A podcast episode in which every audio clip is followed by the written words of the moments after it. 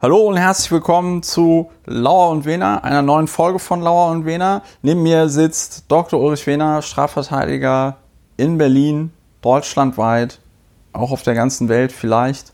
Ähm, ja.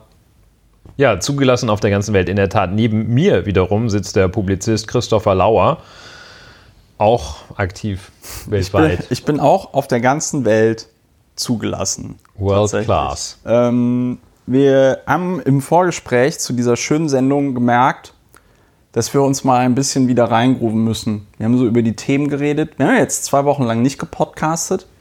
Das liegt daran, dass Ulrich im Urlaub war. Über diesen schönen Urlaub reden wir nachher auch ausführlich. denn wir sind, denn wir, genau, mit einer Diaschau, denn wir sind auch Deutschlands erfolgreichster Urlaubspodcast. Ähm, ansonsten fangen wir diesen schönen Podcast für die Hörerinnen und Hörer, die zum ersten Mal einschalten, immer mit damit an, dass Ulrich nochmal erklärt, was wir hier bei Lauer und Wena, diesem schönen Podcast, so machen. Lieber Ulrich, erklär doch mal, was machen ja, wir hier? Es gibt verschiedene Formen der Demenz. Das eine, es gibt so eine Stilldemenz angeblich, die habe ich nicht. Es gibt aber auch eine Was ist eine Stilldemenz? Das heißt, dass die Intelligenzleistung und die kognitiven Leistungen messbar sinken angeblich bei Frauen, die stillen. Es gibt auch weil eine. Das kind, weil das Kind durch die Brustwarzen. Ja, die Äthiologie ist ähm, nicht bekannt. Äh, äh, aber das Gehirn raussaugt, oder was? Wir sind auch Deutschlands so, bester so erklären, so erklären die meisten Wir sind auch Deutschlands Fachleute. So erklärt Christian Lindner sich das wahrscheinlich. Ja. Äh, es gibt des Weiteren die Urlaubsdemenz nachweislich äh, scoren Menschen unmittelbar nach dem Urlaub in IT, äh, in IT-Tests, mhm, in IQ-Tests besonders niedrig oder niedriger, nicht besonders niedrig, niedriger als vorher.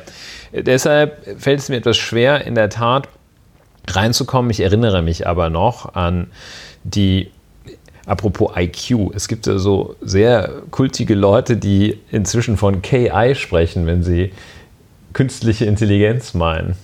Ja, aber diese AI, Leute tun mir, diese KI. Leute, hm. diese Leute tun mir auch offiziell ein bisschen leid. Officially. So, also was machen wir hier? Ich finde mich wieder und stelle fest, was wir machen und will das auch kurz berichten. Unser Ziel ist es, dem Wahnsinn, der täglich, wöchentlich, monatlich, jährlich, lebenslang geschieht, ein Verarbeitungstool zu liefern und wir merken, ich habe jedenfalls gemerkt, dass dieses Verarbeitungstool mir gefehlt hat, weil die Verarbeitung der Realität schwierig ist, wenn man nicht drüber spricht und wenn man nicht trennt, was ist denn jetzt eigentlich los gewesen, sprich die Fakten trennt von dem, wie es aufgenommen wird, der lauthals geäußerten Meinung auf allen Fluren, das bedarf der Trennung, es bedarf auch einer Trennung Fakten und Gefühl. Das war in den letzten Wochen wieder deutlich. Ich, mich so, ich war so etwas abstinent, aber auch nur etwas abstinent von Twitter und äh, der Medienlandschaft insgesamt. Aber immer wenn ich das dann doch mal so mit einem Auge aus dem Augenwinkel mir angeschaut habe, dann äh, gab es so eine Wallung. Dann kam diese ganze Aufregung, kam ans Mittelmeer rüber geschwappt und dann war das wieder so etwas, was eigentlich nach sofortiger Abfuhr schrie. Und diese Abfuhr versuchen wir zu liefern für uns und für andere, für andere und für uns, indem wir die Gegenwart versuchen zu bewältigen, indem wir zunächst einmal auch darüber sprechen. Und Fakten, Gefühl, Meinung zu trennen, schien mir in den letzten Wochen, in denen sich Ereignisse schrecklicher Art zu, schrecklichster Art zutrugen, ganz besonders wichtig, dass man also, wenn ein Mensch eine Frau mit einem Kind vor einen einfahrenden Zug stürzt, schubst, dass man daraus keine Schlüsse für äh, ganze Bevölkerungsgruppen oder gar für Gruppen ableiten kann. Ja. Das ist wichtig. Und dass man daraus auch nicht ableiten kann, dass die Sicherheit auf Deutschlands Bahnsteigen durch dieses Ereignis in irgendeiner Weise berührt würde. Ja. Äh, das ist wichtig, dass man da Trend, auch, auch wenn in der Nachbarschaft eingebrochen wird. Das heißt, das steigert nicht die Wahrscheinlichkeit, dass äh, weltweit, dass man Opfer einer Vergewaltigung wird. Und ja, also das heißt, was machen wir hier? Wir versuchen die Gegenwart zu bewältigen, indem wir Fakten, Gefühle, Meinungen voneinander zu trennen versuchen, uns gerne abreagieren, aufregen. Das machen wir gar nicht mehr so. Und ich finde, man merkt, vielleicht auch die regelmäßigen Hörer dieses Podcasts haben vielleicht Und Hörerin. auch Hörerinnen, ja, hatte ich das nicht gesagt, haben vielleicht auch schon diese Erfahrung gemacht, so ein bisschen wirkt diese Therapie auch. Und äh, zum Beispiel merkt man das, wenn Christian Lindner wieder mal so einen richtigen Kloppen. Also ich reg mich viel weniger auf inzwischen. Ich denke, ach, der Christian. Oder ach, da Ondi hat wieder irgendwas rausgehemmt. Ja. So, man hat drüber gesprochen, man weiß, die sind. Die sind so. Die sind so. Die sind so. Und ja, und so kann man das bewältigen, so kann man es vielleicht ein bisschen einordnen, wie man früher. Also wollen wir nicht doch, wir sind auch ein äh, Bildungspodcast, dass, dass man da das lernt, darüber zu sprechen und auf diese Weise die Gegenwart, die raue Gegenwart bewältigt. So, wir sind so ein bisschen, also ich bin so ein bisschen overflown, äh, weil so viel passiert ist und wir über so wenig sprechen, deshalb machen wir eine kompakte Ausgabe. Ja, wir versuchen eine kompakte, wir versuchen eine kompakte Folge zu machen. Ähm, es wird uns hoffentlich gelingen. Wenn nicht, ähm, gelingt es uns halt nicht. Das werdet ihr sehen, wenn ihr diesen Podcast runtergeladen habt, wie lange er ist. Wir können es zu diesem Zeitpunkt, wo wir es aufnehmen, noch nicht wissen, wie lange er werden wird. Ähm, ja, was ich immer ganz gerne mache, außer äh, Ulrich erklären zu lassen, ähm, was dieser Podcast hier macht, ist nochmal die Hörerinnen und Hörer darauf hinzuweisen, dass man diesen Podcast unterstützen kann. Und ich habe mir überlegt, heute mache ich das mal ein bisschen anders. Und zwar fange ich mhm. nämlich damit an, dass ich mich bei den Hörerinnen und Hörern, die in den vergangenen Monaten einen ähm, äh, Dauerauftrag eingerichtet haben oder auch eine kleinere oder größere Summe über den Finanzdienstleister PayPal auf mein PayPal-Konto überwiesen haben. Äh, bei denen möchte ich mich einfach ganz herzlich bedanken. Ihr tragt und unterstützt diesen Podcast. Und wenn ihr, liebe Hörerinnen und Hörer, die ihr noch nicht regelmäßig bezahlt, mehr von diesem Podcast haben wollt, dann solltet ihr damit aufhören, nicht zu bezahlen, sondern ihr solltet auch anfangen, diesen Podcast zu unterstützen. Angesichts unserer Hörerinnen und Hörerzahlen reichen schon kleine Beträge. Und wenn sich alle dran halten würden, äh, können wir das ja auch wahnsinnig ausbauen. Können wir aber nicht. Im Moment sind es die berühmten 1,5 Prozent unserer Hörerinnen und Hörer, die diesen Podcast finanziell unterstützen. Dafür aber trotzdem nochmal vielen lieben herzlichen so. Dank an die Hörerinnen und Hörer. Das ungefähr so die, das liegt ungefähr im Bereich der durchschnittlichen Quote, die man bei Insolvenzverfahren als Gläubiger rausholt. So 1,5, 2 Prozent. Das ist schon relativ viel. Das heißt, Forderung über 10.000 Euro kannst du dir schön 150 Euro von, von nehmen. Ja. ähm, ja. Ich habe den Sprung nicht verstanden, aber das ist auch nicht schlimm. Manchmal springen wir in diesem Podcast und manchmal kommen dabei auch Sachen raus. Ja, wir haben heute ein Kessel Buntes. Wir wollten über dieses ähm, furchtbare Verbrechen dort in Frankfurt nicht sprechen. Auch ein bisschen, weil es zu lange her ist. Auch ein bisschen, weil ganz viele andere furchtbare Dinge seitdem wieder passiert sind auf äh, verschiedenen Ebenen. Ähm, womit fangen wir an? Mit der allerfurchtbarsten Sache, Du wolltest, du wolltest ein bisschen über deinen Urlaub erzählen, Ulrich. Dir war es ein Anliegen, ich glaube, es ging ums Internet im Urlaub ja, oder so. Ich war ja. wieder so begeistert. Das war schon kürzlich, als ich in Frankreich war und da im Zug saß. Und äh, jetzt war es Italien. Und Italien, da schauen, ich glaube, gerade die ältere Generation, so die, äh, die Kriegs- und kurz Nachkriegsgeneration, ja. die schaut zwar einerseits so bewundernd auf Italien, so oh, schöne Schuhe machen können sie ja, und andererseits wahnsinnig herablassend. So, da klappt gar nichts bei denen. Und äh, wenn man sich Italien dann allerdings mal anschaut, allerdings vor allem den Norden, im letzten Jahr war ich ja eher im Süden, wo Sklaven arbeiten auf äh, nicht Baumwollfeldern, sondern auf Toma in Toma unter Tomatenplastikfolie. Also jedenfalls im Norden eine, ein nach meiner repräsentativen Durchschau dieses Landes ein funktionierendes Land, jedenfalls ein Land, in dem man überall schönes, sauberes, saftiges Internet hat ja. mit seinem Mobiltelefon und auch wenn man da in den Bergen äh, der Grenze zwischen Italien und Frankreich da so ein bisschen über so eine Passstraße kurft, da hat man überall Internet. Viel, viel besser als bei uns. Und ich habe das heute, diese unglaublich spannende Urlaubsgeschichte fast allen erzähle und jetzt auch die Reichweite durch diesen Podcast gerne noch etwas zu steigern versuche, habe ich das auch dem IT-Experten, also dem IT-Dienstleister unserer Kanzlei erzählt und der berichtete, dass er auch gerade in der Friedrichstraße zu Berlin, das ist sowas wie das war früher sowas wie die Königsallee in Düsseldorf. Und dass er dort gerade ein Unternehmen betreut und die da einziehen in neue Räumlichkeiten.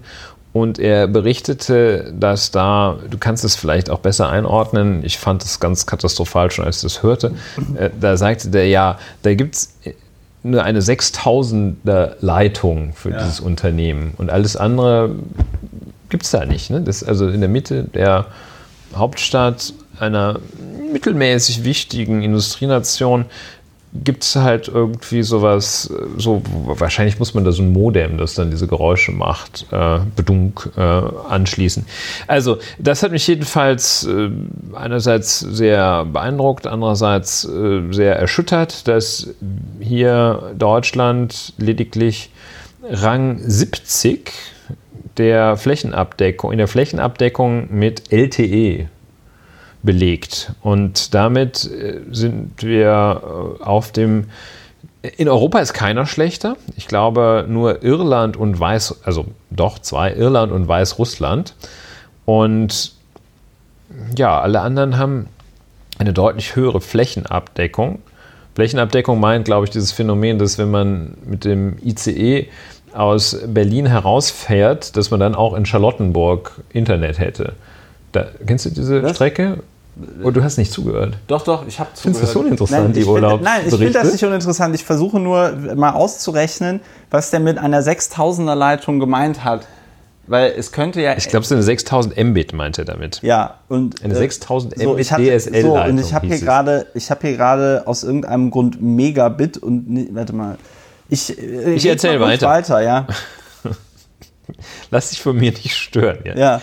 Und ähm, jedenfalls, also die Netzabdeckung ist, ist so ein Teil in Berlin, dass wenn man vom Berliner Hauptbahnhof Richtung Westen nach Hamburg fährt, auf dieser sogenannten Schnell, äh, Superschnellstrecke, dann hat man, äh, wenn man durch den Berliner Sta wenn man den Berliner Stadtteil Charlottenburg tangiert, hat man einfach kein Internet. Geht das Telefon auch aus. Ja. Das ist die dunkle Seite des Mondes. Und ja, das finde ich sehr schlecht. Äh, ich finde das auch sehr schlecht, dass das wahnsinnig teuer ist. Das äh, Internet schlecht und teuer.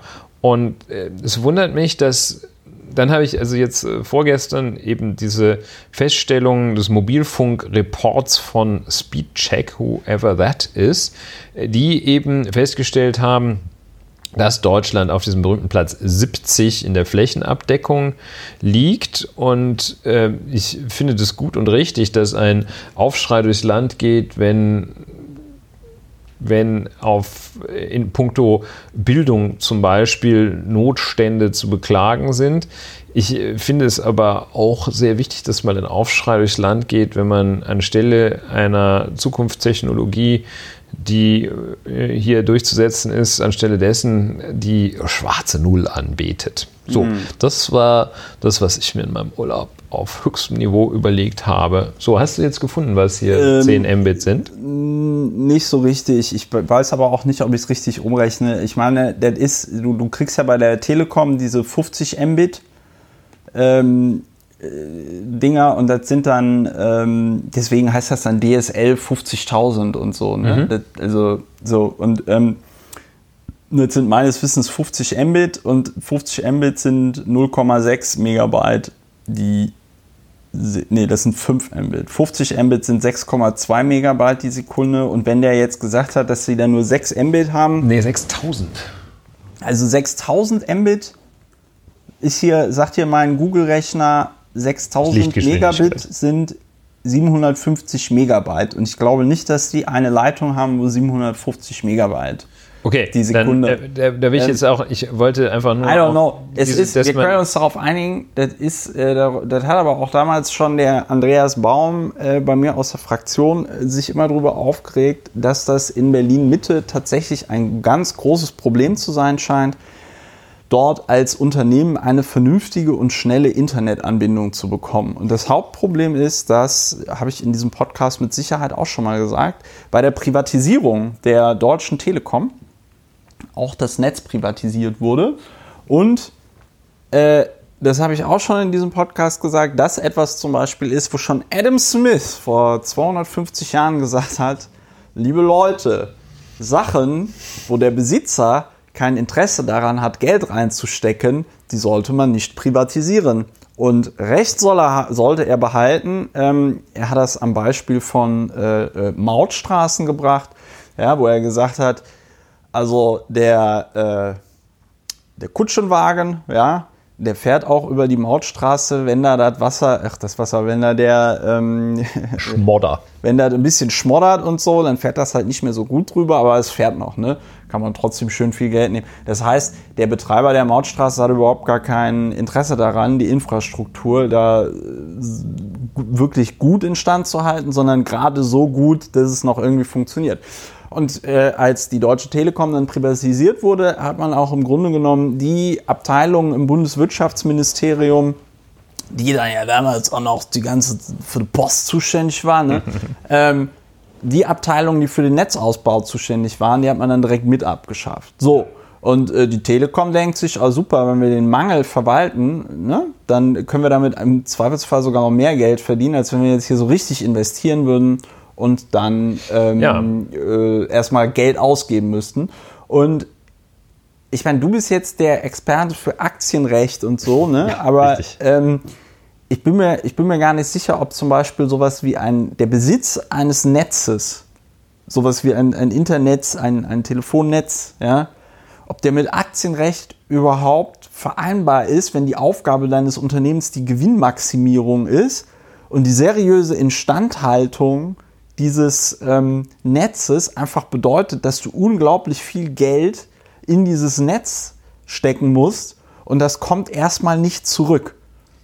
Also du wirst deinen Aktionären schon wirst du in Erklärungsnot geraten, wenn du als Netzbetreiber, sei es jetzt Bahnnetz, also auch genannt Schienennetz, äh, äh, als ähm, Telefonnetz, als Mobilfunknetzbetreiber, als was auch immer Netzbetreiber äh, privatwirtschaftlich organisiert, wirst du, dein, wirst du Schwierigkeiten haben, deinen Aktionären zu erklären, weshalb du es denn für sinnvoll gehalten hast, in Regionen wie Utzbach ein LTE oder 5G-Netz zu etablieren, wenn da doch nur eine Milchkanne steht und Milch kann nicht an jeder der Milchkannen äh, das Internet funktionieren soll, nach Auffassung einiger. Also, ähm, es ist äh, schwierig. Ich finde auch nicht, dass man da Unternehmen wie die Telekom als solches äh,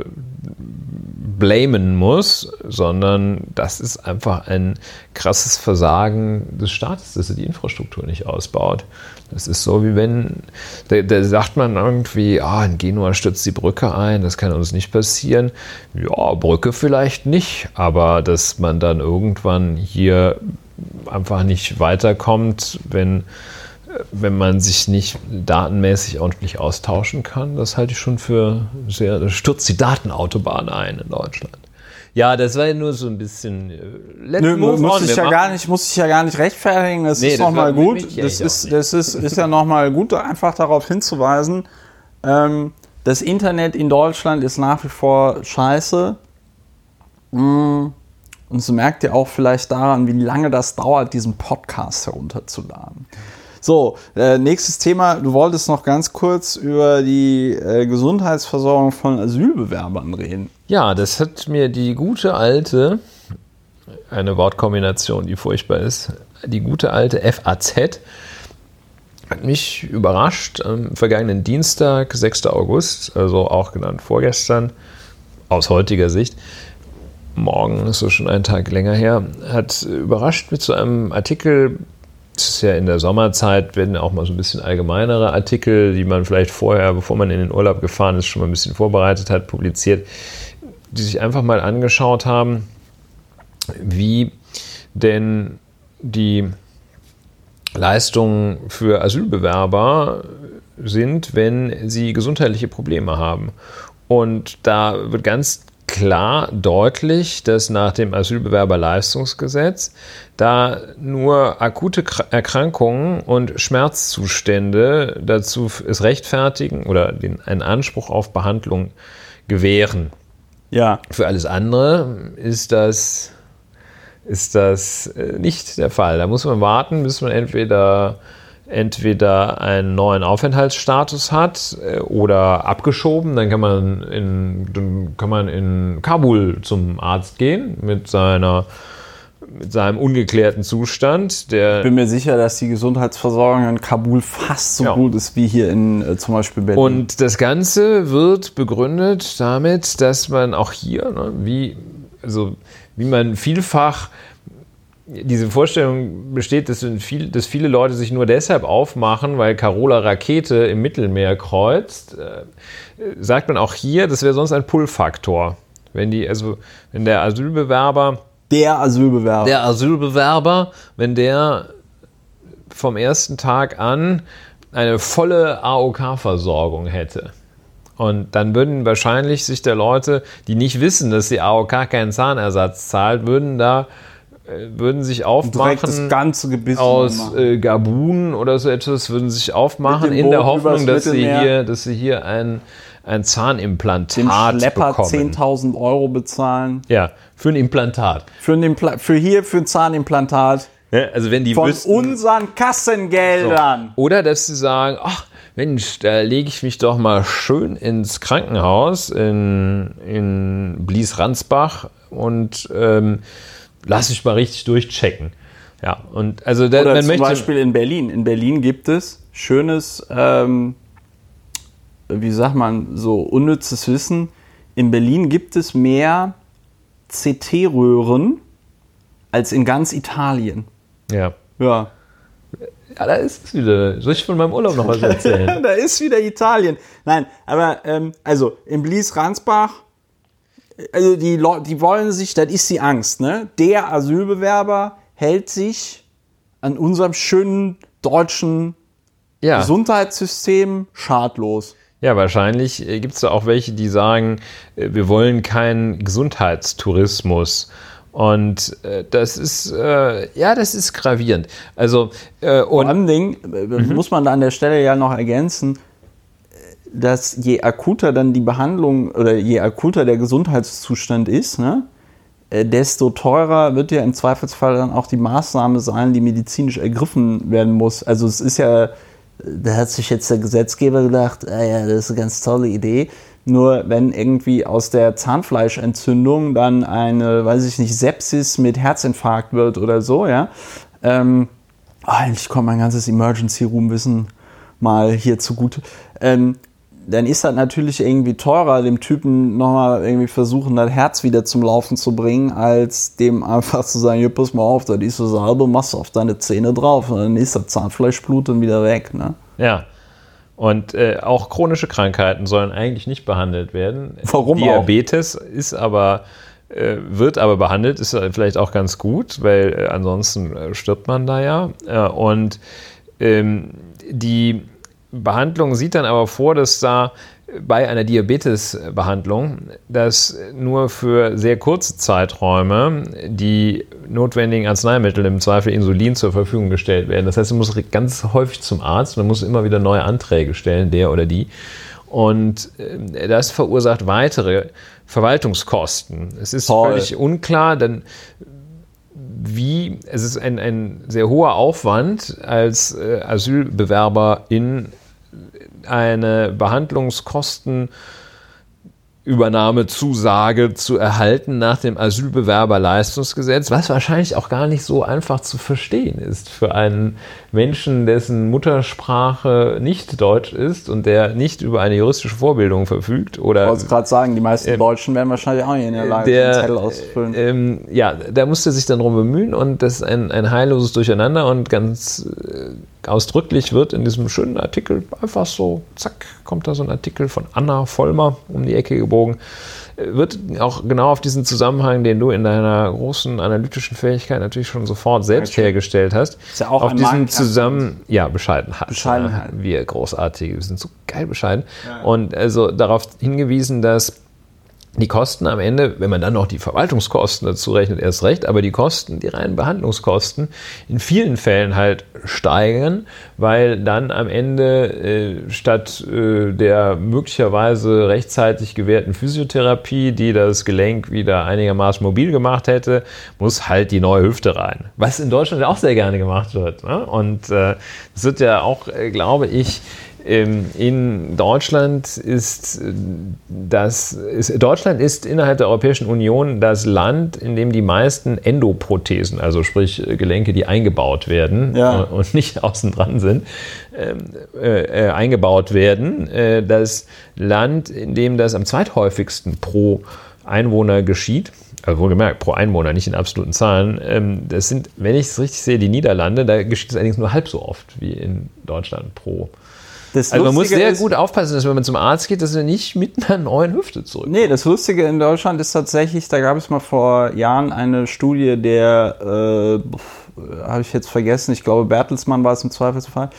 äh, die haben sich nochmal angeguckt, wo werden die meisten äh, Kniegelenke äh, äh, verbaut. Und das Lustige ist, dass die meisten Kniegelenke in denen äh, Regionen verbaut worden sind, wo man dann gleichzeitig gesagt hat, dass da auch sehr viel gewandert wird. Ja? Also eigentlich an Orten, wo man jetzt sagt, okay, da werden die Kniegelenke so mobilisiert und genutzt, dass es eigentlich keinen Grund dafür gibt, äh, sie auszutauschen. Äh, man hat dann aber eine Korrelation gefunden äh, beziehungsweise eine Kausalität gefunden, die relativ einleuchtend und einfach war an der Stelle. Nämlich, dass es einfach äh, private Versicherungen gibt, die so ein ähm, Kniegelenk sofort bezahlen. Ja.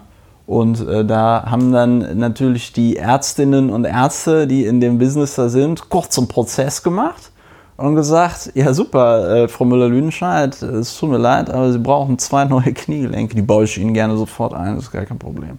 Machen wir mit örtlicher Betäubung. Nein, und ähm, da streifen wir einen anderen Komplex, den wir aber auch hier in diesem schönen Podcast nicht gelöst kriegen, nämlich wie bescheuert es ist, ein Gesundheitssystem nach kapitalistischen Prinzipien aufzubauen. Ja? und nicht einfach das Wohl des Patienten, der Patientin in den Vordergrund zu stellen. Ähm, das lässt ja auch, äh, das ist jetzt vielleicht ein bisschen überzogener Vergleich, aber als du das so erzählt hast, auch das mit diesem ganzen bürokratischen Aufwand und so, fiel mir sofort wieder, fiel mir sofort wieder so Konzentrationslager ein. Ich habe irgendwie so das Gefühl, also mit, mit so einer Einstellung, ja, ähm, äh, jetzt äh, hat er Schmerzen, jetzt lassen wir den hier erstmal schön dieses fünfseitige Formular ausfüllen und dann kriegt er auch nur so viel Insulin, dass es für eine Woche reicht, damit es nächste Woche nochmal machen kann. Also so eine Einstellung in einem solchen System mitzuwirken, ja, äh, äh, da nicht vollkommen auszurasten und zu sagen, nein, das ist scheiße, das müssen wir jetzt anders machen. Ähm, solche Leute könnten in meinen Augen dann auch ganz guten Konzentrationslager betreiben. Ja, Also die setzen sich dann hin, da kommen die Züge und dann sagen die, ja, nee, ich mache ja hier nicht die Gesetze, ich gucke ja nur, dass sie durchgeführt werden und so. Ja, das ist schon alles schlimm, so mit den Gaskammern, aber das ist, mir sind ja die Hände gebunden, ich kann ja nichts machen. Ne? Ja, ohne dass wir dieses Ereignis, diese historische einmalige Vorgänge relativieren wollen. Ich will das nicht relativieren. Ich will jetzt nicht sagen, dass, das, äh, dass man das miteinander vergleichen kann oder dass man es vergleichen sollte. Ich habe selber gesagt, dass es ein extremer Vergleich ist.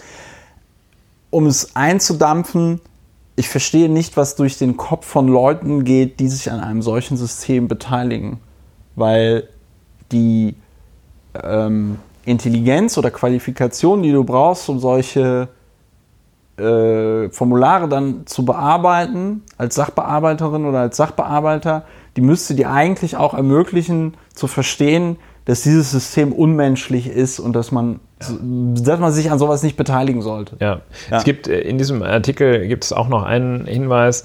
Man muss äh, da als Asylbewerber einen Kostenübernahmeantrag nach dem Asylbewerberleistungsgesetz stellen und dann dauert das unter Umständen Wochen, bis der bewilligt ist. Da hat dann zuvor noch kein Arzt entschieden, wie dringend oder nicht dringend, Ärzte Ärztin, der Behandlungsbedarf ist.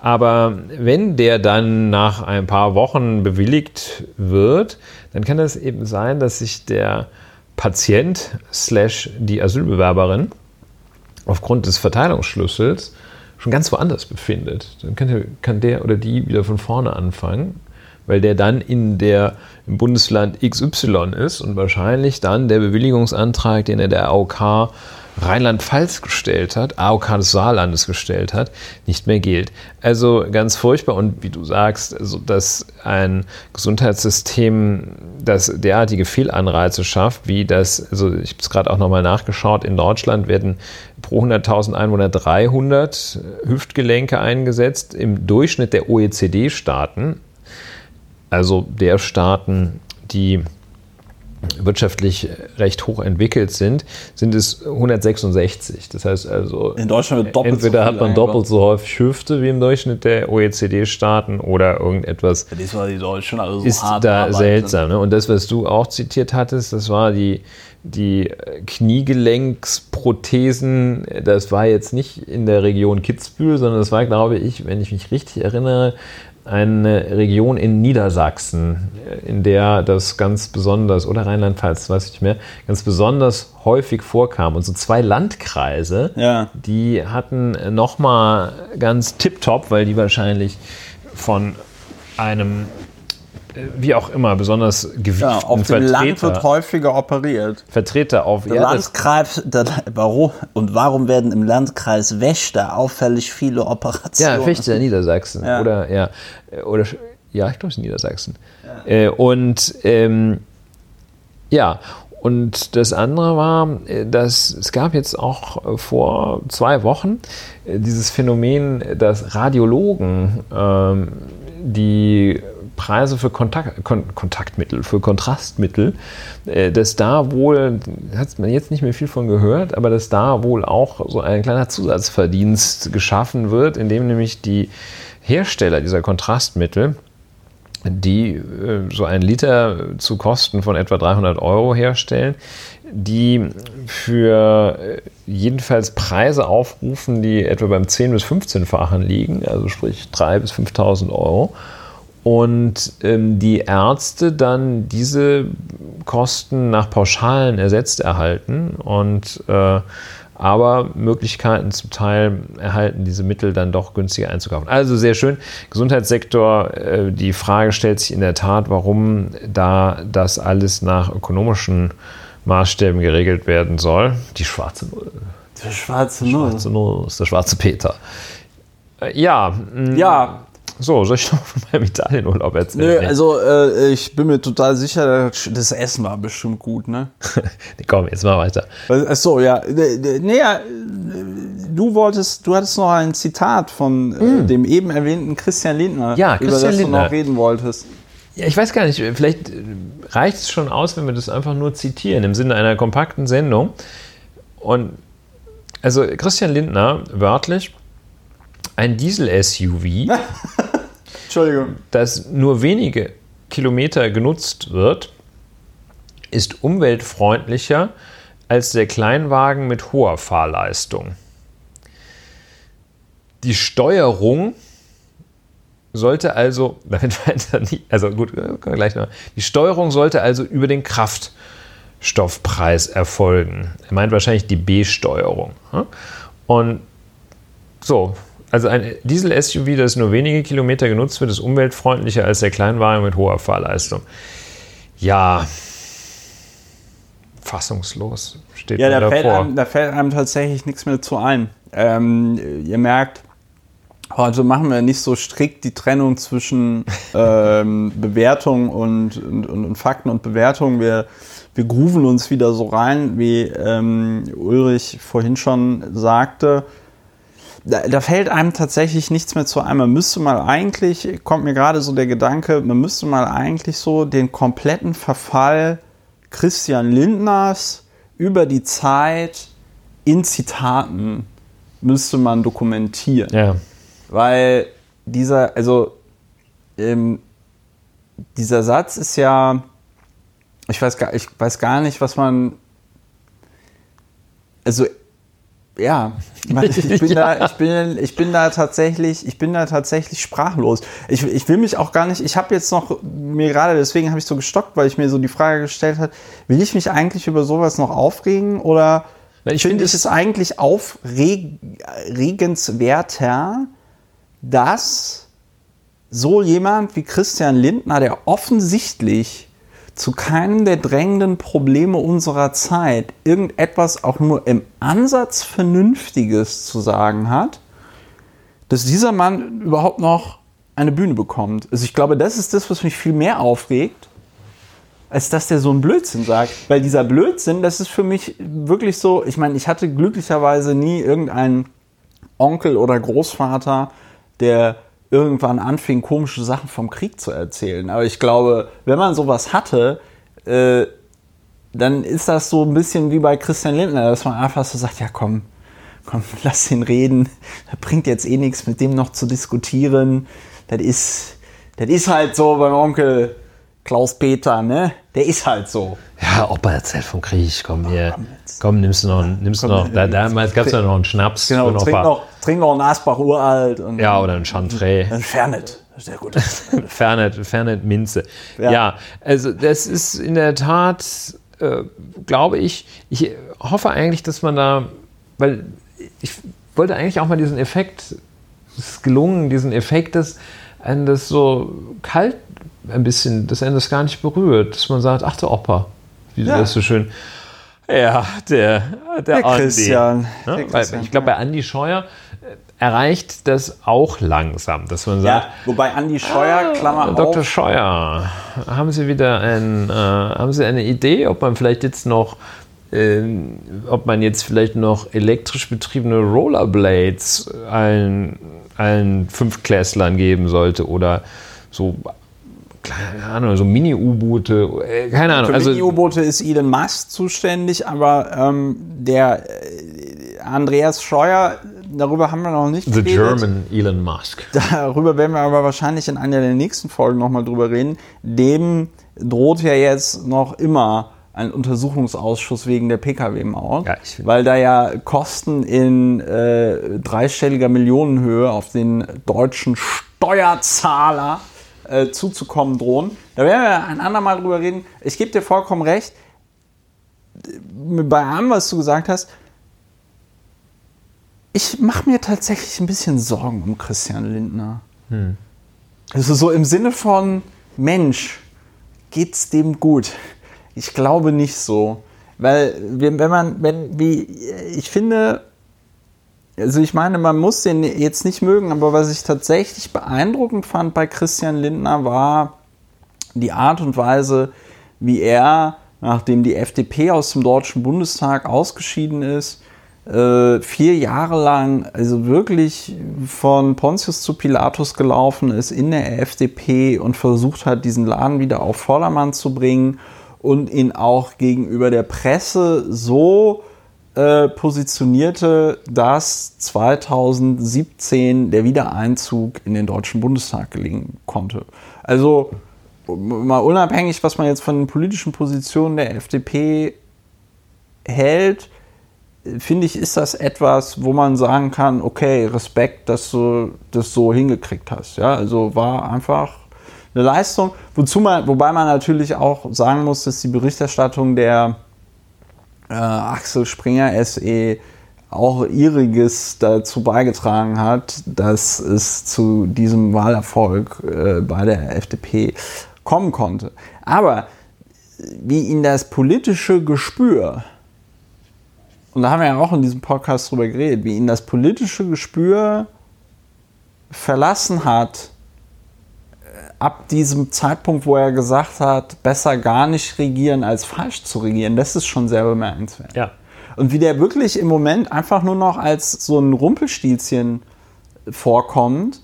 Und egal was für eine Debatte du hast, das ist zumindest so mein Eindruck, egal was für eine Debatte du hast, er sagt einfach so das denkbar abwägigste und dümmste, wie jetzt zum Beispiel das mit dem SUV. Weil wenn du diesen Gedanken weiterdenkst, das habe ich ja auch schon auf dem Kurznachrichtendienst Twitter mitgeteilt, am wenigsten CO2 emittiert natürlich das SUV, das gar nicht gebaut wird. Ne? So.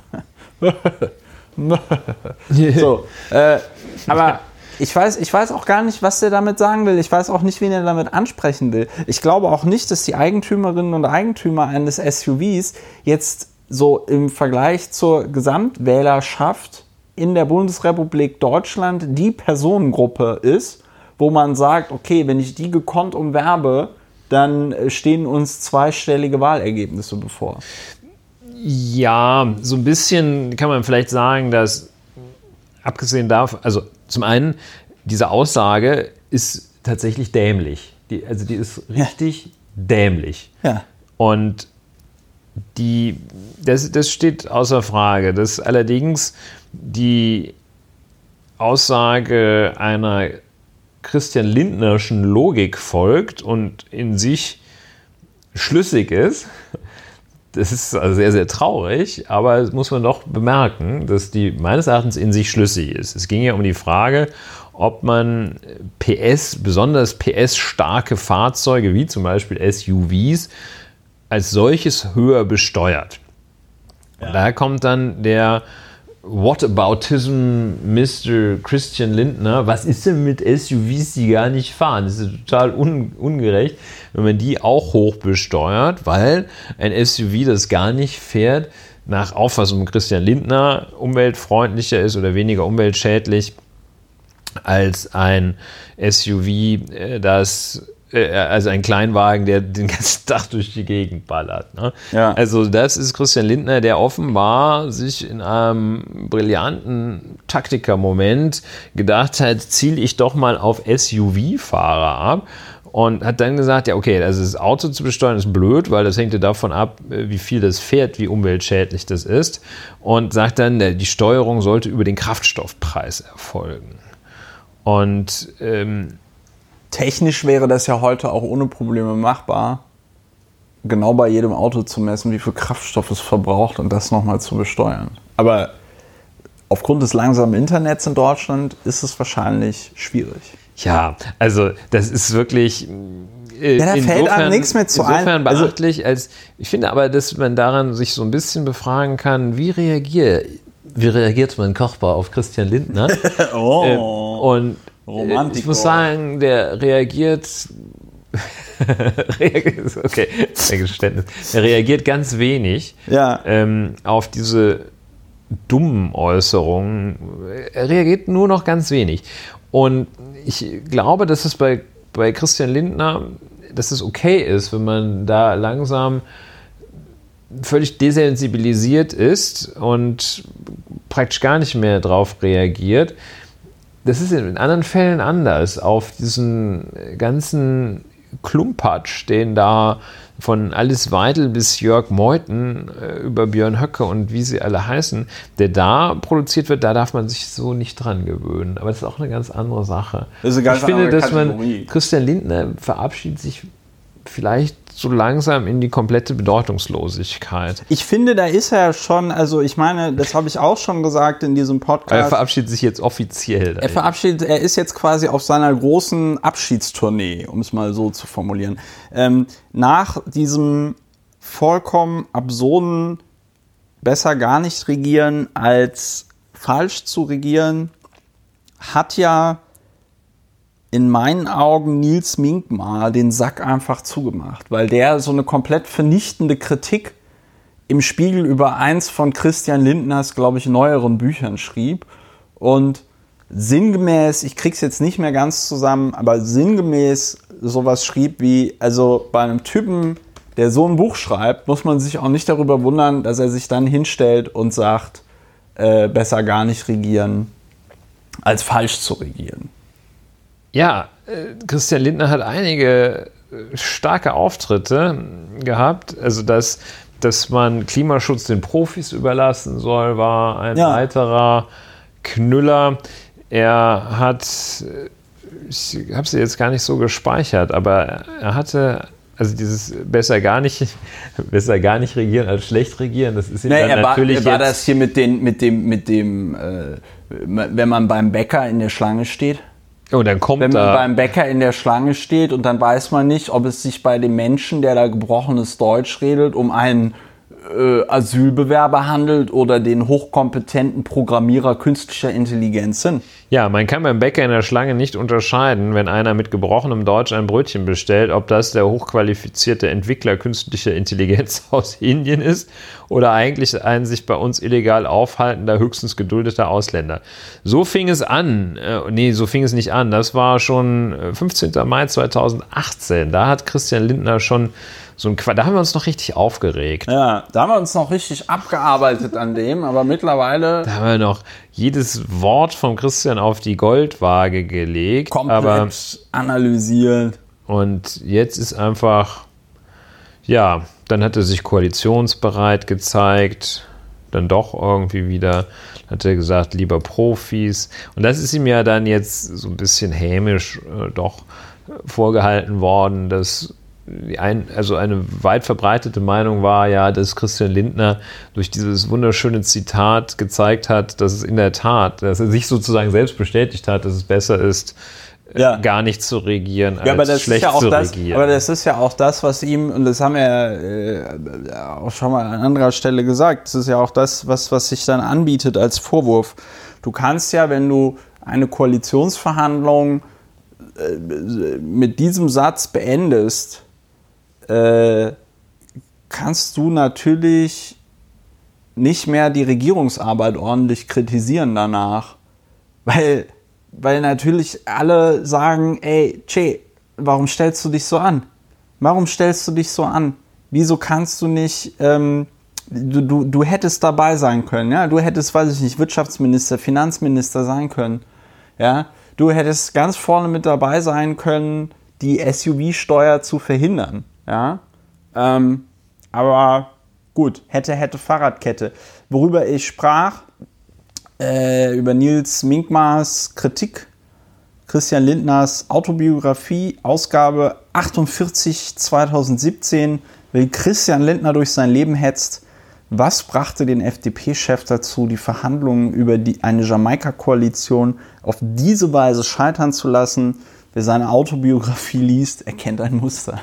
so, und ähm, ich glaube, äh, das ist, es gibt so, es gibt so historische, sag ich mal, Zeitungs-, Zeitschriftenartikel, Angela Merkels Artikel in der FAZ als Generalsekretärin der CDU, wo sie sich gegen Helmut Kohl auflehnte, ist mit Sicherheit so einer. Und Nils Minkmar hat den Sack dazu gemacht. Ähm, und äh, Christian Lindner hat auch leider nichts getan in den letzten zwei Jahren, um irgendwie den Eindruck zu erwecken, dass ihm irgendwas an konstruktiver Politik äh, gelegen wäre, weil es sind ja die ganze Zeit solche äh, Parolen. Ja. So, gut, Christian Lindner. Ein Beispiel ähm, dafür, dass Lau und Wehner wirkt. Ja, ich, weiß, ich weiß nicht, ob es wirkt, aber bei, bei mir bei wirkt es. Wiener, bei, bei, bei, mir wirkt es auf jeden Fall. Ich merke auch heute gerade so beim Podcast, so, oh, gut, dass ich wieder mit dem Ulrich über diesen ganzen Quatsch reden kann. Ja. Das ist schon, das ist schon, das ist auch schon schlimm. Wobei mir auch, muss, muss man jetzt mal ganz, muss man ganz selbstkritisch sagen, ob wir da nicht Teil des Problems sind. Weil wir zu so einer Art Appeasement, weißt du, weil die Leute, die müssen sich aufregen, die müssen irgendwann auf der Straße stehen und sagen, wir wollen die CO2-Steuer, ja, ähm, und wollen, also wir, ich, fast, ich will mich nicht in so einem Fatalismus ergehen. Nee, aber das, das ist doch eine für die, für die gezielte und sinnvolle Allokation der Kräfte. Es ist doch gut, wenn man sich über Christian Lindner halt einfach nicht mehr aufregen muss. Ja, genau. Dann kann okay. man sich über was anderes ordentlich genau. aufregen. Genau. Und okay. Gut. Also das ist, das ist meines Erachtens wichtig. Hab, also man muss da muss Raum schaffen. Und das war so ein Erlebnis, das ich jetzt in der vergangenen Woche hatte. Das hat nichts mit dem Urlaub zu tun. Aber ich sah mir als Donald Trump, äh, Donaldomir Donaldomir Trampotinovic, der Kim Donaldomir Trampotinovic, ja. als der diese in irgendein, bei irgendeiner seiner Veranstaltungen als äh, die Menge skandierte Geh nach Hause? Send them back oder so etwas. Ach ne? so, ja, ja, ja, ja. Und da hatte die ja dann da schön schön so ein bisschen brüllen lassen, ob sie den totalen Krieg wollten. Da haben sie gesagt, jo. Und hat die brüllen lassen. Und das hatte ich mir in der Bearbeitung von Trevor Noah und Stephen Colbert angesehen. Das war weitgehend identisch. Ja. Und die haben sich weitgehend identisch darüber aufgeregt. Und die haben sich in derselben Weise aufgeregt über Donald Trump, nach exakt demselben Muster, mit denselben Überlegungen sowohl untereinander, beide im Vergleich zueinander, als auch mit denselben Mustern, mit denen sie sich schon vor drei Jahren, als der noch neu war ja. und da so einen Quatsch erzählt hat, so einen Mist erzählt hat immer und, und so unglaubliche Sachen. Also wirklich genau das Gleiche. Und es war total, das war dann langweilig, weil es keinerlei Fortschritt in dem in der Bearbeitung gab, weil ja. auch keiner mal gesagt hat, Moment mal, also das Land äh, irgendjemand hat ihn gewählt und warum macht er das? Und es war einfach immer das Gleiche, ihn lächerlich gemacht und dann so was dagegen geschnitten und das war es dann. Also geguckt, was sagt er? Er hat dann gesagt, äh, ja, ich habe also ich habe dann ja relativ schnell weitergeredet und die unterbrochen. So und dann haben sich beide das nochmal angeschaut, Stephen Colbert und ähm, Trevor Noah und haben festgestellt, gut, der hat also dann zwölf Sekunden gewartet ja. als, und dann haben die aufgehört zu schreien. Ja, was will ich sagen? Das hat mich so etwas schockiert, dass da das, die Bearbeitung keinerlei Fortschritt hatte. Und ich glaube, ist noch nicht ganz ausgearbeitet. Ich meine nicht, dass man sich über Donald Trump nicht mehr aufregen sollte, aber muss irgendwann nach drei Jahren, man muss, muss man entweder eine neue Form des Aufregens oder der Bearbeitung und Verarbeitung finden oder ähm, man lässt es, man kommt zum Ergebnis, man kann es bleiben lassen. Und bei Christian Lindner kann man fast glaube ich, haben wir die Form wir Punkt, des Umgangs mit Christian ja. Lindner gefunden, dass man es einfach sein lässt. Das ist Quatsch, ja. was der erzählt. Oder man das halt tatsächlich nochmal für so ein paar billige Lacher, sagt man das, aber lässt es auch so ein bisschen, wie wenn man sich über das, weiß ich nicht, gehbehinderte Kind in der Klasse lustig gemacht hat, weil es beim äh, Hürdenlauf nicht so gut abgeschnitten hat wie die. Ja, den Vergleich würde ich nochmal überarbeiten. Ähm, überdenken wollen. Aber ja, ich meine damit einfach äh, so. Ich glaube billige, schon, dass Christian Lindner selber schuld ist, anders als das gehbehinderte Kind. Ja, das auf jeden Fall. Aber es ist halt, es ist halt wirklich so easy, es ist halt so easy Target für die billigen Lacher. Ähm, Gut. Und wir hätten es natürlich auch kürzer machen können, indem wir einfach sagen können, Christian Lindner liegt falsch. Christian Lindner liegt einfach falsch in dem, was er sagt. Und nochmal zurück auf Trump da gebe ich dir auch vollkommen recht. Was ich bei Trump bemerke und was äh, bisher auch so, finde ich, noch nicht diskutiert worden ist, ich bin mittlerweile der Meinung, gut, der Typ kann natürlich irgendwie komplett dement sein. Es kann aber auch einfach sein, dass der weiß, wenn ich hier irgendeinen lustigen Fehler einbaue in meine Rede, regen sich alle irgendwie darüber auf. Also das war ja jetzt, ähm, äh, er hat sich ja, ähm, er hat sich ja vertan bei den, ähm, ich google es jetzt nochmal, weil ich jetzt auch keinen Fehler machen will, aber er hat sich ja bei diesen, Oha bei diesen Städten in... Ähm, ich glaube, es war Joe Biden, der sich vertan hat. Nee, nee, nee, es war Trump, der sich vertan hat. Und äh, er hat Toledo gemeint und es war Dayton, wo, der, äh, wo dieses Massaker passiert ist. Dayton, Ohio, nicht Toledo. Und er sagt Toledo. Und alle schreiben natürlich nur, dass er, also es geht überhaupt nicht mehr um seine Rede, es geht überhaupt nicht mehr darum, was er irgendwie gemacht hat. Ähm, und er kann sich am Ende irgendwie als Opfer darstellen, weil er sagen kann, ja komm ey, ich habe mich einmal versprochen und ihr macht hier so den ja. Aufriss. Und ich glaube tatsächlich, dass das absichtlich passiert. So, also dass man absichtlich so ein paar lustige, das ist ja auch genau wie die CDU, ähm, äh, wenn die in ähm, äh, äh die wenn die ein neues Programm präsentieren, hier zum Beispiel irgendwie äh, zur Bundestagswahl, da hatten die ja äh, dieses Hashtag für ein Deutschland, in dem wir gut und gerne leben und dann war das dieses Fedi-Google. Und dann wussten die, wenn wir dieses bescheuerte Hashtag benutzen, machen sich alle im Internet einmal drüber lustig.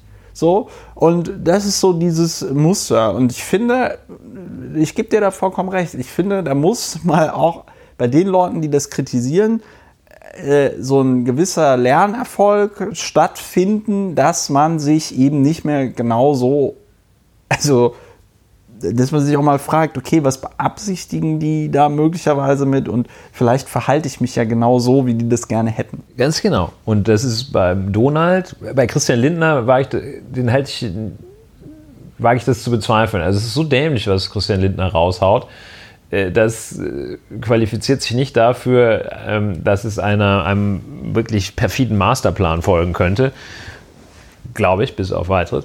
Äh, bei Donald Trump ist es so. Der, der, die, diese Aufregung, die das kreiert, wenn, wenn auch, dass sich einfach die äh, jeweiligen Gruppen völlig, voll, vollkommen nebeneinander aufregen und gar ja. nicht äh, in, in, null Kontakt sind. Denn äh, natürlich äh, guckt sich ein Fox News, äh, guckt sich ein Trump-Anhänger das auf Fox News an ja. äh, und wird nie hören, wie der Präsident dann zur Rede gestellt wird und wird nie sehen, wie dann gezeigt wird, dass seine Aussage hätte sofort unterbrochen, indem er weitergeredet hat, einfach falsch ist. So, und das geht völlig aneinander vorbei.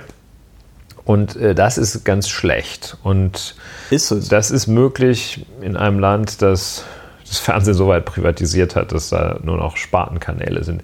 Ja, ähm, war das denn auch ein Stunt von Carsten Linnemann, als der sich Eine wunderbare Überleitung. geäußert hat, der, der große Bildungspolitiker. Der große Bildungspolitiker. Große Bildungspolitiker der, ähm, Carsten Möllemann. Nee, Linde, Lindemann. Lindemann jetzt, also eigentlich habe ich mir gerade die Frage gestellt, ob man tatsächlich, ob wir darüber reden sollten, über Linnemann. Ich hatte dazu ja schon geblockt. Wir reden kurz darüber. Wir reden kurz darüber. Ähm, Vielleicht mal einen neuen Aspekt dabei. Also Carsten Linnemann, äh, ganz kurz, hatte geäußert, RP oder vielleicht zwei, vielleicht zwei, neue Aspekte dazu.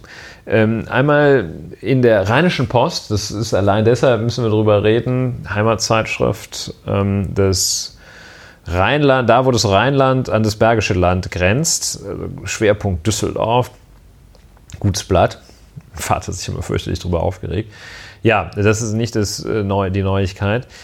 Aber äh, er hat also gesagt, ein Kind, das kaum Deutsch spricht und versteht, hat auf einer Grundschule noch nichts zu suchen. Im großen Sommerinterview. Hier ja. muss eine Vorschulpflicht greifen. Notfalls muss seine Einstellung auch zurückgestellt werden. Das kostet Geld, bla. So, das ist so das Kernzitat, das ist dann äh, das, in, ja. in verschiedene, das dann nochmal äh, hinterher weiterverarbeitet wurde. Und das Ganze steht in dem Zusammenhang, äh, Ausgangsfrage war, genau. wo muss sich die CDU profilieren? Und dann hämmert Carsten Linnemann äh, so eine Mischung. Hämmert ist jetzt leider schon Bewertung, aber ähm, Hämmer, ja, hämmert, ich kann es, nee, hämmert ist eigentlich der. Pass hämmert, auf, ich habe ein viel neutraleres Wort. Er ballert. ja, richtig, ballert mit der Picke. Ähm, da ist so eine Kaskade. Nee, Hämmern ist der Hämmern oder Ballern ist wirklich der Fachbegriff, so eine Kaskade. Wo muss die CDU profilieren? So, dann kommt da die Vorfälle in Freibädern, die Tat auf dem Frankfurter Bahnsteig, die Schwertattacke in Stuttgart und das nennt er. Und ähm, dann kommt er darauf, dass bei Sprachtests in Duisburg über 16 Prozent der künftigen Erstklässler gar kein Deutsch können. Das ist falsch. Und äh, in Berlin jeder, nahezu jeder dritte Grundschüler beim Lesen und Zuhören nicht einmal den Mindeststandard erreicht. Das in, in einem Alles in einem Absatz. Atemzug. Alles, Ja. alles auf die Frage, wo muss sich die äh, CDU profilieren. Dann kommt von der Rheinischen Post, ähm, vom Chefredakteur, glaube ich. Das war der Chefredakteur, ja. Der das dann noch so ein bisschen als Carsten Lindemann so So richtig schön, als dem schon Dampf aus den Ohren kommt, macht nur so einen kleinen Stups und äh, was tun, sagt der Chefredakteur der Rheinischen Post. Ja, auch ein gutes äh, Buch von Lenin. Und dann sagt er, unter anderem ein Kind, das kaum Deutsch spricht und versteht, hat auf einer Grundschule noch nichts zu suchen. So.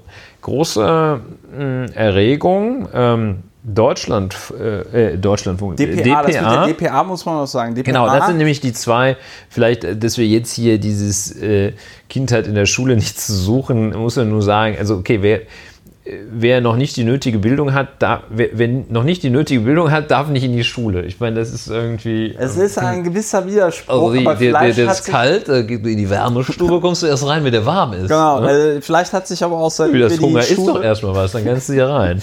Äh, Ich, vielleicht hat sich seitdem wir die Schule verlassen haben, die Bedeutung von Schule auch verändert. Man weiß es ja nicht. Es kann sein, dass Es es kann nicht sein, irgendwie zum es- Lernen ist. Es nicht mehr zum Oder Lernen ist, jedenfalls nicht sondern zum Deutschlernen. Einfach um Pokémon zu spielen oder irgendwie so. Nee, wahrscheinlich ist es um das, was man schon kann, nämlich zum Beispiel Deutsch nach Carsten Lindemann, um das zu behalten. Einfach nur konservieren. Konservieren. Das wäre ja auch, er ist ja Status auch quo. konservativer.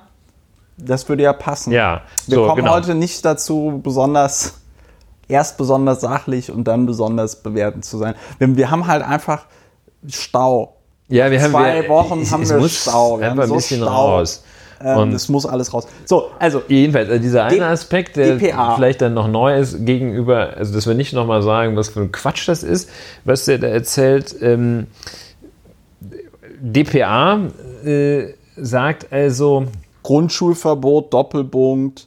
Äh, spricht er von Nee, CDU-Politiker, genau. Grundschulverbot für Kinder, die kein Deutsch können. Ja. So hat das äh, DPA in- Zugespitzt. hat das ein bisschen zugespitzt. Und So. äh, dann hat offenbar Linnemann. Herr Linnemann oder und wer auch immer hat der DPA also richtig Druck gemacht. Rumgeopfert hat der, wie die AfD. Und genau, der hat also, ja, jedenfalls kam es dazu, dass DPA das nochmal aufgriff und sagte ausdrücklich, wir haben die Überschrift heute berichtigt und werden den Tweet in Kürze löschen.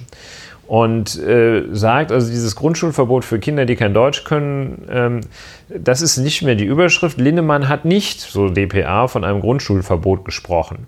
Wir haben mit dieser selbstgewählten Formulierung die Äußerung über ein journalistisch zulässiges Maß hinaus zugespitzt und zudem den falschen Eindruck erweckt, es handelt sich um ein Zitat. Das bedauern wir. Also äh, gehen da massiv in. Ja, gut, wollen wir, wollen wir vielleicht mal noch nicht bewerten. Jedenfalls, das sagt DPA. Was immer, was immer da passiert äh, sein mag, vielleicht weißt du, hast du da noch mehr mitgekriegt. Ähm, im, ziemlich im Anschluss, also kurz nachdem, mehr oder weniger kurz nachdem die DPA diesen, äh, diese tiefen Kotau, ähm, ich habe ein Buch über Japan gelesen im das war sehr interessant, so, äh, diesen tiefen Kotau gemacht hat, ähm, gibt Carsten Linnemann ein Interview, in dem der äh, im Deutschlandfunk äh, mit Christine Heuer, in dem der die so richtig anpumpt. Äh, und ähm, dann, also unter anderem äh, immer wieder auch die, die Frage, äh, ob er denn jetzt missverstanden worden sei. Darauf verneint, er sei missverstanden worden. Ähm, er sei bewusst falsch dargestellt worden. Ja. Und also er weicht völlig aus. Er lässt sich dann auch noch, ähm, geht dann so weit zu sagen, er hätte ja, also er sei nicht falsch verstanden worden, er hätte nur was ganz Selbstverständliches. Er wiederholt Er hätte immer, eine Selbstverständlichkeit. dass er eine gesagt. Selbstverständlichkeit gesagt hätte. Und dann ähm, stellt Frau Heuer ihn, versucht ihn zu stellen, weil also äh, dumm ist Herr Linnemann, also formal, formale Intelligenz und so, das klappt wohl alles, versucht ihn zu stellen und äh, sagt dann, ach, Sie haben also jetzt dann auch Kinder gemeint, die äh, auch, auch Deutsche, äh, auch ohne Migrationshintergrund, äh, die nicht richtig Deutsch sprechen, äh, haben Sie, wollten Sie da auch ansprechen?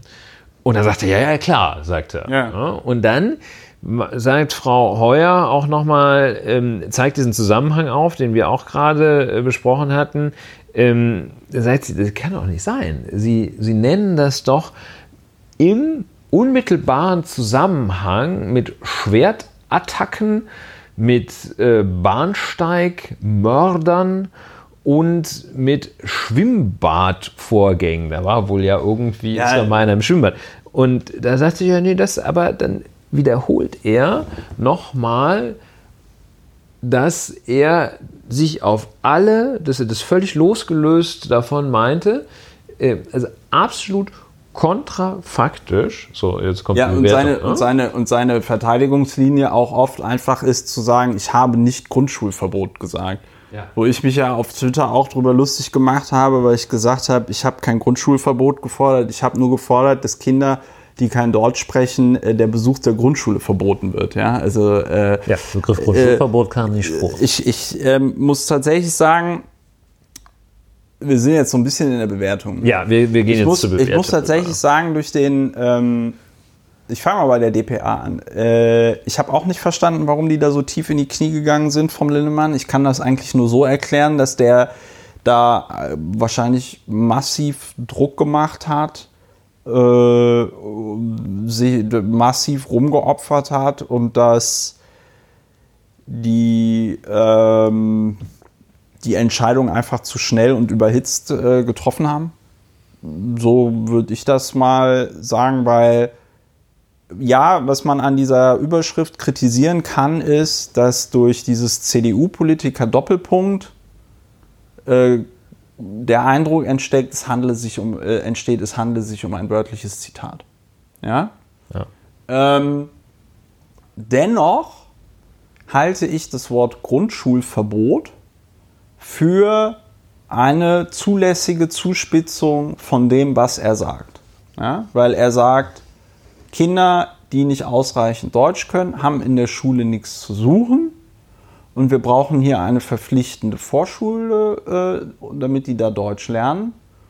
Und ähm, äh, im Notfall müsse dann also in letzter Konsequenz müsse dann die Einschulung zurückgestellt Ja. werden, also verschoben. Ja. Und natürlich hat Carsten Linnemann an keiner Stelle gesagt, ich fordere ein Dass sie Grundschulverbot. gar nicht zur Schule gehen dürfen. Aber er hat es mit dem, was er dort sagte, implizit gefordert. Er forderte implizit äh, mit dem, was er sagte, dass Kinder aufgrund ihrer Deutschkenntnisse nicht die Schule besuchen können.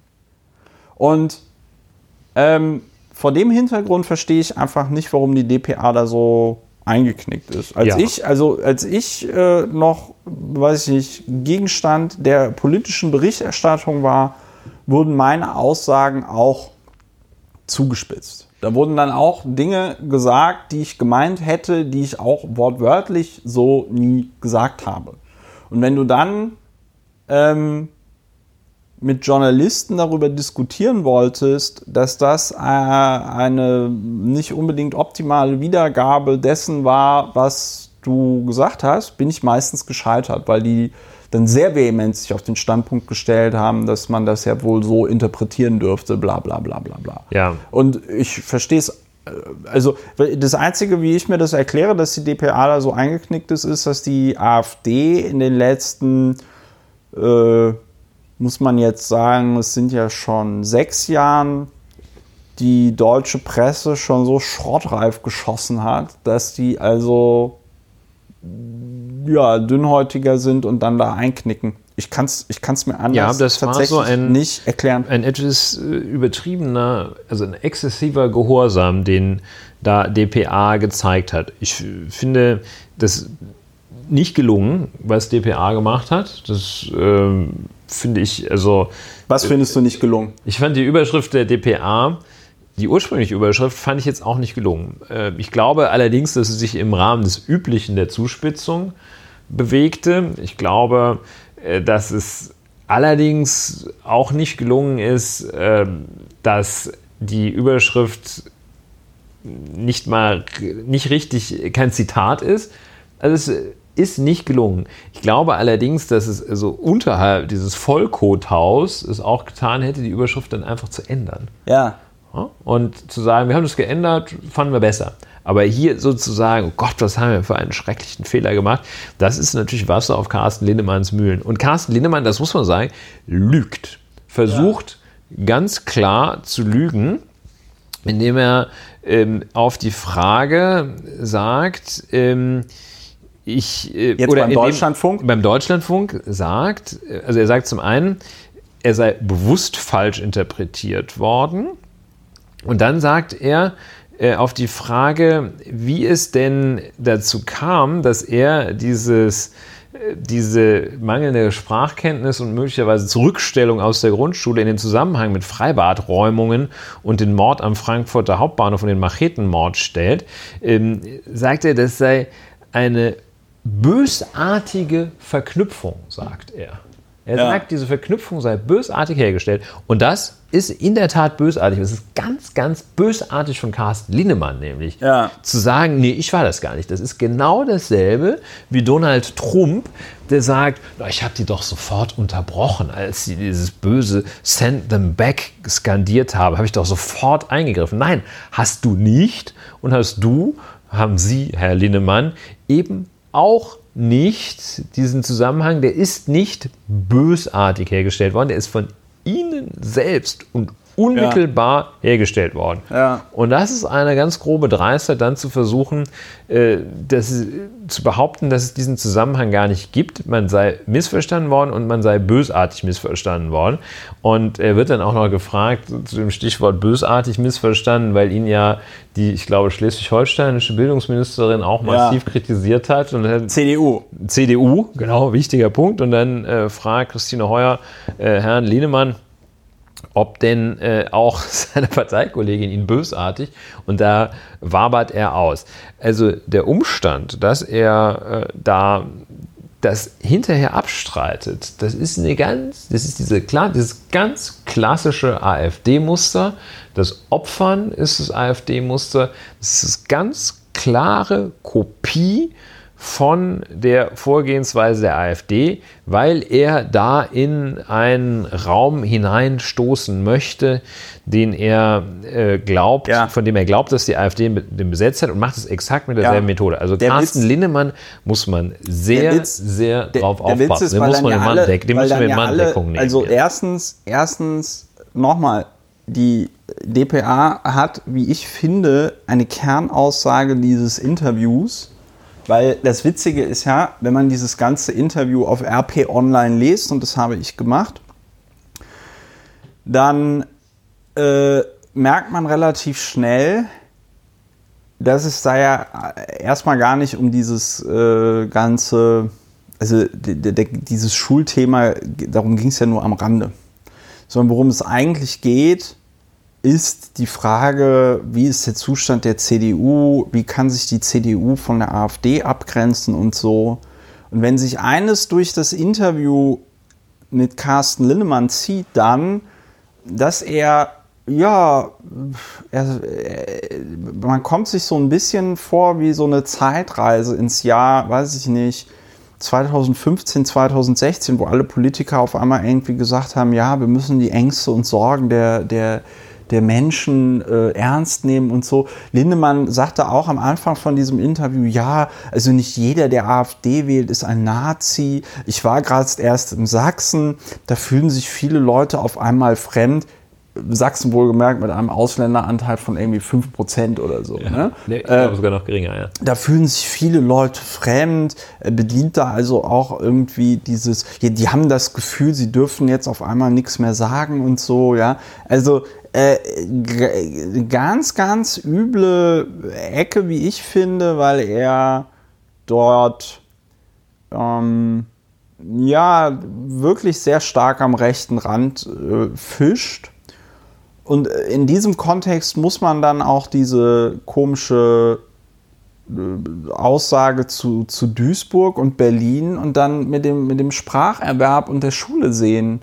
In anderen Kontexten gibt es gar nicht, weil Ja, es geht in diesem ganzen Interview die ganze Zeit, also es gibt zwei große Themen. Einmal die AfD und dann das Thema Klimawandel. Und zum Thema Klimawandel sagt er, eine CO2-Steuer wird es mit der CDU nicht geben. da wabert er dann auch so ominös rum und sagt, ja, wir brauchen intelligente Technologien und Innovation, bla bla bla, also das, was sie immer sagen bei der CDU.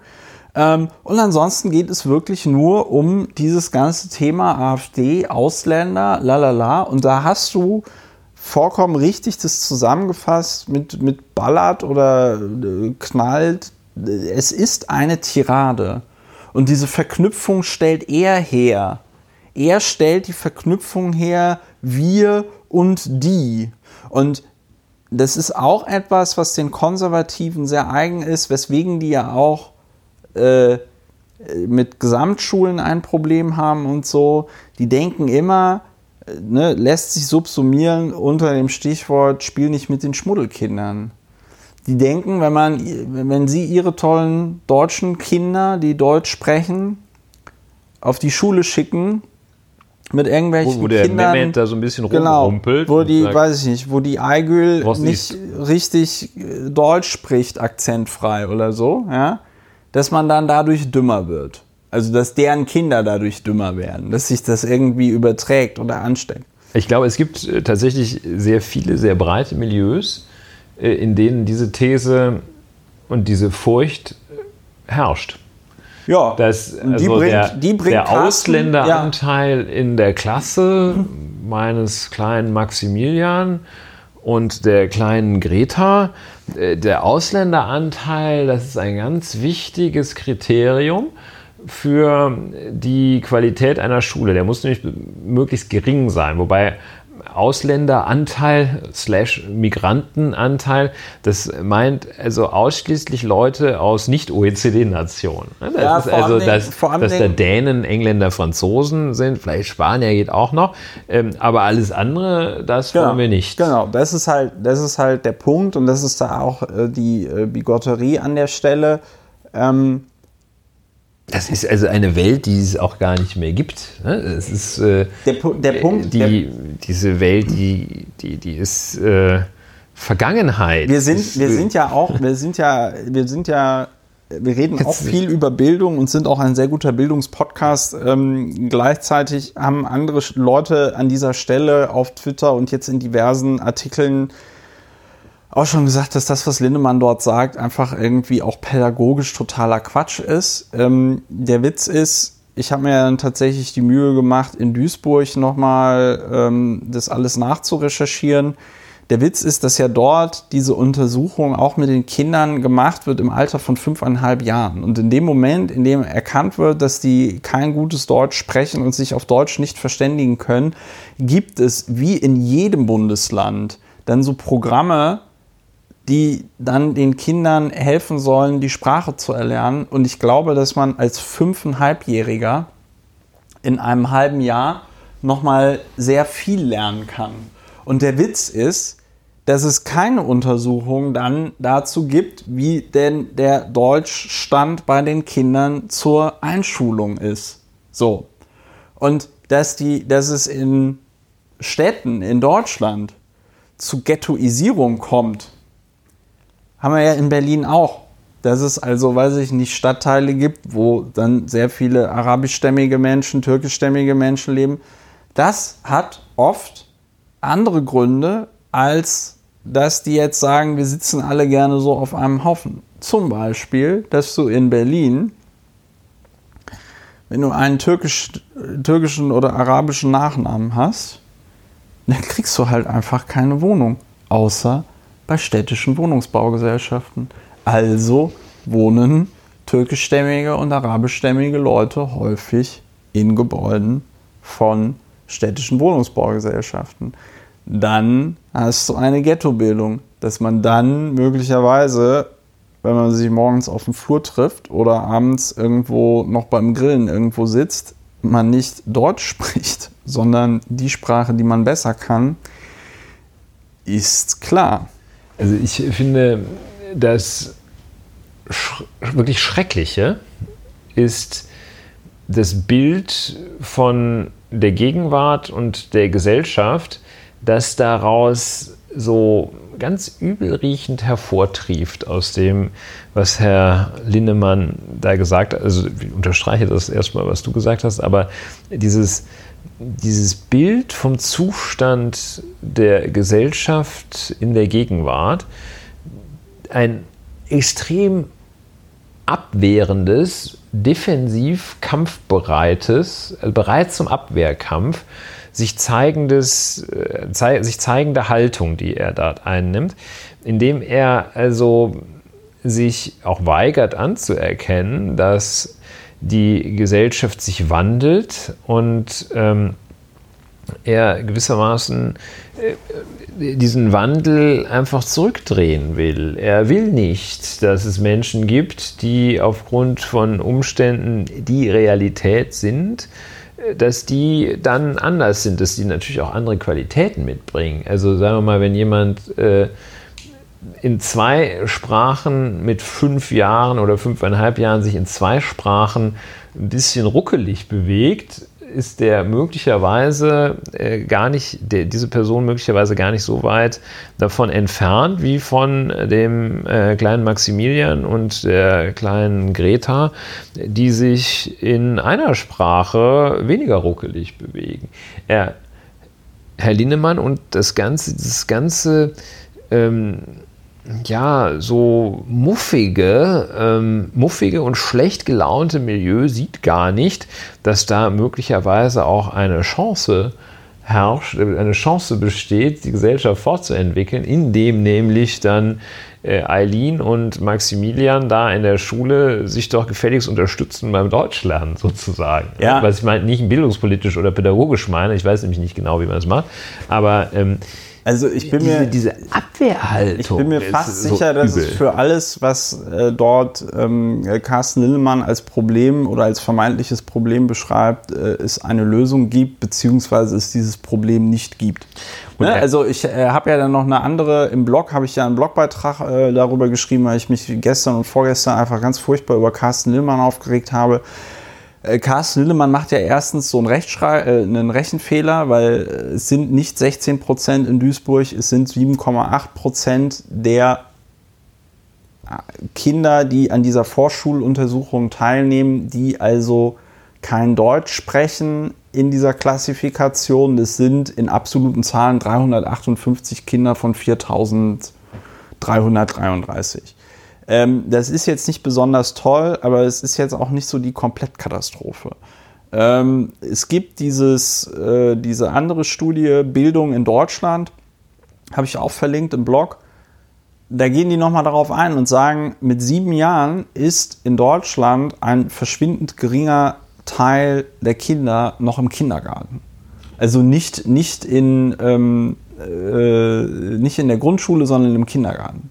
Und das ist Größenordnung nicht deutsch sprechende Kinder beziehungsweise Kinder mit einem Migrationshintergrund. Größenordnung äh, Jahr 2017 waren es irgendwie so ungefähr 1700 Kinder bei einer Dunkelziffer von ungefähr 160.000 Kinder, weil in Deutschland nicht jedes Kind in den Kindergarten geht. Wir haben nur eine Abdeckung von 93, something something Prozent. Ähm, ja. und es wird, es wird aber auch in allem, was Lindemann dort sagt, und deswegen ist es so perfide, das so, ähm, weil er bedient im Grunde genommen nur Ressentiments. das ist ja auch eine vollkommen richtige Frage da vom Deutschlandfunk zu sagen, ja, Moment mal, also sie bringen da diese, diesen furchtbaren Mord in Frankfurt und andere Sachen und diesen Schwertmord da in, weiß ich nicht, das war irgendwo in, in Süddeutschland, ne?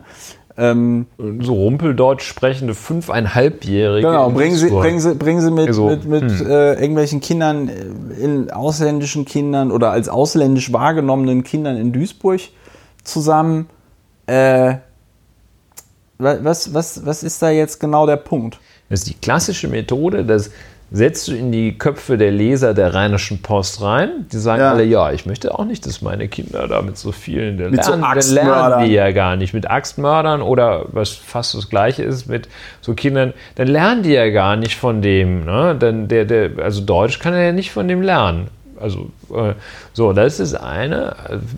Und ähm, gleichzeitig gab es ja, und das waren äh, auch im Wesentlichen aus diesem miefigen Zentrumsmilieu der CDU heraus die Bestrebungen, die Schulzeit zu verkürzen. Also das berühmte Turbo-Abitur ja, und G12. dieses G12. Die Schüler ächzten leisten äh, unter äh, der Last einer, einer natürlich Komprimierung des Stoffes oder nicht ja. mal Komprimierung, sondern. An der Uni haben sich alle über die Elternabende gefreut, weil man ja noch minderjährige Studenten hat. Und so weiter und so fort. Also, wo es die äh, vor allem aus den Reihen der CDU vorangetriebene Tendenz gab, die Schulzeit zu verkürzen, jedenfalls für diese tollen Zöglinge, die das Abitur machen würden. So, und wenn man das mal zusammendenkt, also wir möchten das hier für die einen verkürzen, damit die schneller fertig sind, aber ja. die anderen wollen wir länger raushalten. Das, äh, das, das ist, ist im Ergebnis so eine totale, ähm, eine, eine, eine völlige Diskriminierung, ein, ein völliger Verdrängungswettbewerb, den, oder ein nicht Wettbewerb, sondern eine Verdrängungsmaßnahme, die Carsten Linnemann hier im Ergebnis propagiert. Ja. Und auch wenn er dann am Ende sagt, ich habe das nur was ganz Selbstverständliches gefordert, ja. nein, nein, das verhält das dann schon. Da auch, muss man dann nämlich beides. Auch, das ist dann auch so eine geile, das ist dann auch so eine geile rhetorischer Kniff. Ähm, zu sagen, ich habe doch hier nur eine Selbstverständlichkeit gefordert. Ja, Der Witz ist, er hat am Ende übel. des Tages hat er gar nichts gefordert, weil das, was er dort beschreibt, ist ja in allen Bundesländern schon auf die eine oder andere Art und Weise geregelt. Ja? ja. Also das, was er dort beschreibt, das ist irgendwie bei Kindern mit Förderbedarf, dass die dann Förderung bekommt, bekommen, äh, das gibt es in allen Bundesländern. Da kann man jetzt im Einzelfall darüber streiten, ob das genug Förderung ist. Mit Sicherheit nicht. Also mehr machen kann man mit Sicherheit immer. Aber es ist jetzt nicht so, dass ähm, äh, die deutschen Bundesländer und die deutschen Kultusministerinnen und Kultusminister durch das Interview Carsten Linnemanns in der Rheinischen Post zum ersten Mal davon gehört haben, dass es möglicherweise da irgendwelche Probleme im Bildungssektor gibt. Und was ich dann so bemerkenswert finde, und das zeigt in meinen Augen ganz gut, dass es Linnemann eigentlich nur darum ging, irgendwelche rassistischen Ressentiments zu, begehen, äh, zu bedienen. Wenn man sich diese schöne Studie, die ich da in diesem Blogbeitrag verlinkt habe, Bildung in Deutschland anguckt, dann gibt es in Deutschland momentan, und das hat mir echte Socken ausgezogen, ja. jedes Jahr ungefähr 10% der Kinder verlassen die Schule ohne irgendeinen Abschluss. Also ohne Hauptschulabschluss, mit gar nichts. Das sind Größenordnungen jedes Jahr 43.000 Kinder. Und das finde ich das viel größere Problem als irgendwelche Kinder, die zu Beginn ihrer Bildungskarriere möglicherweise nicht so, ja, Bildungskarriere ist auch schon wieder so ein geiles neoliberales Wort. Ich meine, wir waren vorhin auf die Durchökonomie, wir haben vorhin über die Durchökonomisierung des Gesundheitssystems geredet. Ähm, die Durchökonomisierung des Bildungssystems, wo es auch nur noch darum geht, irgendetwas zu lernen, damit du dann irgendeinen geilen Job haben kannst, mit dem du dann irgendwie geiles Geld verdienen kannst. Ja. Ähm, dass es in der Schule und im Bildungssystem also nicht mehr darum geht, weiß ich nicht, könnte, man kann ja auch andere Ziele verfolgen, äh, weiß ich nicht, CO2-freie Energiequellen Ein erfinden, guter Mensch zu werden. Ein guter Mensch ein guter, zu werden. Kein, kein, Mensch. Man muss noch nicht mal ein guter Mensch sein. Es reicht ja schon vollkommen aus, wenn man kein Arschloch ist. Ein gutes ja? Leben, ja, das ist so, vielleicht schon ähm, die Definition. So. Und ähm, also das ist alles so total bemerkenswert. Also, dass er da auf einmal ähm, so über um das Wohl, vermeintliche Wohl von ausländischen Kindern besorgt ist äh, oder als ausländisch wahrgenommenen Kindern besorgt ist und ihm aber gleichzeitig 40.000 äh, Kinder, die ohne Schulabschluss die Schule verlassen, so vollkommen am Arsch vorbeigehen. Ja. Das ist der Rassismus Carsten Linnemanns. Das ist aber als ich das so gesehen habe, ich habe mich sehr erinnert gefühlt an so CDUler, mit denen ich im Abgeordnetenhaus zu tun hatte. Ähm, das ist, so sind die halt drauf. So sind die halt drauf. Und wie gesagt, also wie da die DPA eingeknickt ist, ähm, finde ich bedenklich. Äh, sollte in meinen Augen nicht Schule machen, weil dann kannst du dich immer hinstellen als Politiker und sagen, oh ja, ich habe es aber nicht gesagt. Ich habe das aber nicht wortwörtlich gesagt. Ich meine, der Typ hat das Interview freigegeben. Das habe ich ja auch getwittert. Wenn ich Interviews gegeben habe, dann war mir auch klar, okay, Christopher, das war jetzt der knackige Satz. Der wird, Das der wird überall ja. zitiert Ja, das werden. merkst ja, merkst du. genau. Und wenn du einen Satz anfängst mit, ich weiß gar nicht, wie hat er ihn angefangen, um es deutlich zu sagen oder um es auf den Punkt zu bringen oder irgendwie so, so irgendwie hat er es doch formuliert. Ich habe es jetzt schon wieder verblättert. Ja, nicht so schlimm. Ist nicht so schlimm. Äh, er hatte ja irgendwie, um es auf den Punkt zu bringen oder irgendwie so, hat er es doch formuliert. Ne? Ähm, dann weißt du als jemand, der das Interview gerade gibt, ja, das ist der Satz, der kommt überall. Wenn du, wenn du sagst, Um es auf den Punkt zu genau, bringen, ja. um es, Ein wenn Kind, du einen Satz Deutsch an, spricht. ja, wenn du es auf den, wenn du einen Satz anfängst mit um es auf den Punkt zu bringen und dann so eine steile These, Genau, er hat das zugespitzt äh, Ja. als erster. Und dann hat das die. Gut, DPA hat es nochmal zugespitzt und dann war es schon ziemlich spitz. Und dann ist seine, seine ganzen Banalitäten zu CO2-Steuer und so, das ist dann, hat er sich wahrscheinlich sehr viel Mühe gegeben gehabt. Ähm, ich fast ein bisschen schadenfroh. Ähm, das ist alles doch sehr ist jedenfalls, da kräht kein Hahn nach. Ähm, was allerdings deutlich geworden ist, das hat er gar nicht ausdrücklich gemacht, das hat er konkludent durch sein Handeln gezeigt, ähm, wie möchte die CDU denn äh, das Terrain, wie möchte die denn dafür sorgen, ach, Joachim Gauck hat auch noch zitiert, wie schön, wie möchte die CDU dafür sorgen, dass die AfD nicht zu stark wird, da hat Carsten Linnemann ganz klar gezeigt, ja, einfach es genauso machen wie die AfD. Dann Einfach genauso machen wie die AfD. Einfach rechts blinken und äh, darauf hoffen, dass die Leute nicht das Original wählen. Ja, also ich glaube, wir haben alles Ich zu denke, Carsten Lindemann ja, gesagt, was mehr, man zu Lindemann mehr sagen sagen wir kann. nicht zu ihm. Einfach sehr unverantwortlich. Ich hoffe auch, dass er wieder so ein bisschen von der Bildfläche verschwindet. Ich fürchte nach dem Interview nicht. Der wird jetzt, obwohl er kein Bildungspolitiker ist, der Witz ist, Carsten Lindemann ist Wirtschaftspolitiker. Ne? Er ist der Vorsitzende des Mittelstandsflügels der CDU. Und äh, damit dürfte er in der CDU wahrscheinlich relativ einflussreich sein.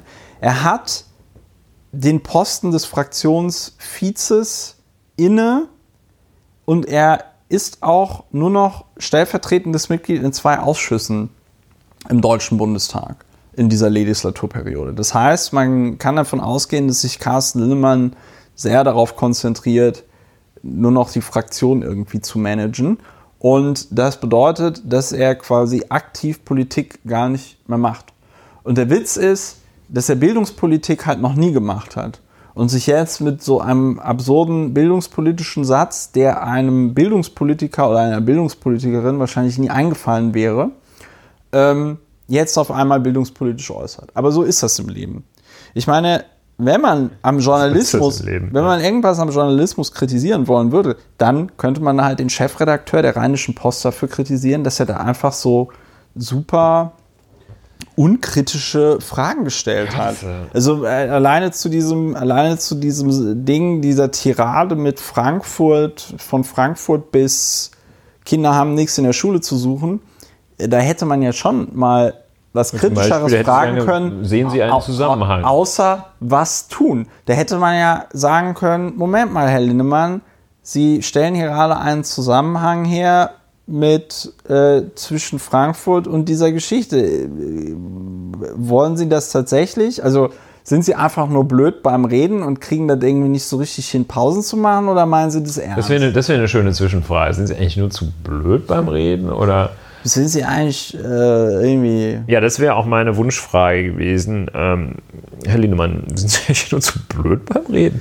Gut, ähm, man jetzt, kann nicht alles so, haben. Wir hätten jetzt noch diverse. Oh, jetzt bin ich in den Satz Nein, alles ist. Aber ähm, ja, Wilkomirski-Syndrom, Fleischbesteuerung, Mass-Shootings. Ja, ich. Ähm, äh, äh, Und wir entscheiden uns dafür Stunden- keins von. Ja, für, keins von, von allem. allem. Ich würde, nur, ich würde nur noch über eine Sache reden wollen. Mm, Die Welt brennt weiterhin.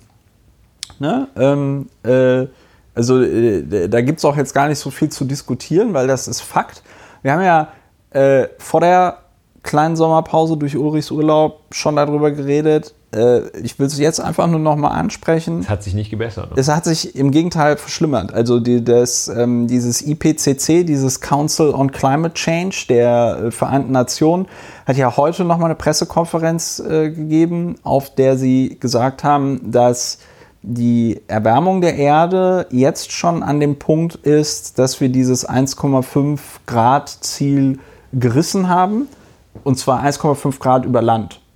Ja, also äh, das heißt, die, dieses das Paris Agreement war ja, wir wollen die Erderwärmung bei 1,5 Grad Jahresdurchschnitt anhalten und wir wollen auf keinen Fall über 2 Grad gehen. Und dieses IPCC sagt, okay, 1,5, da sind wir schon. Sie sagen auch, dass wenn wir äh, so weitermachen mit der Landwirtschaft, wie wir es im Moment machen, kriegen wir akute Probleme mit unseren Lebensmitteln.